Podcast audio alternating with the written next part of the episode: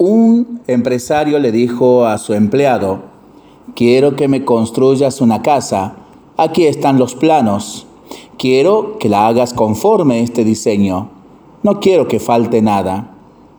El empleado tomó los planos, pero se molestó porque le faltaban solo tres meses para jubilarse.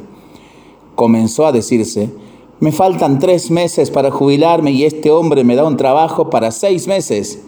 Pues lo haré, pero voy a utilizar materiales de segunda. No me voy a esmerar mucho, haré lo que pueda y así me quedará dinero para mí. Las columnas las hizo sin mucho esmero, usó materiales baratos y de segunda. En toda la edificación de la casa utilizó materiales no acordes a la estructura y solo se esmeró en la fachada para engañar al dueño. Y lo que podía saltarse en la fabricación lo hizo.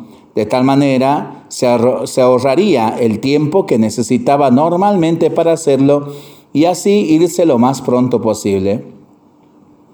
Cuando terminó la edificación, se presentó el jefe y miró la casa.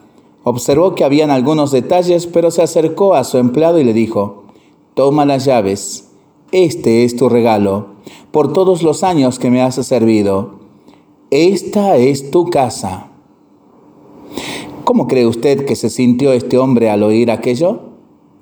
Él, lamentablemente, había cosechado lo que había sembrado. Para pensarlo y para rezarlo en familia y entre amigos, ¿no? Mientras lo hacemos, pedimos al Señor su bendición para este día y para este fin de semana.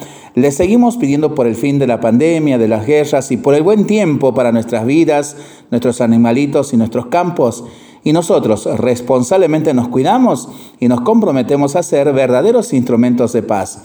Que el Señor nos bendiga en el nombre del Padre, del Hijo y del Espíritu Santo. Amén. Que tengamos todos un excelente fin de semana.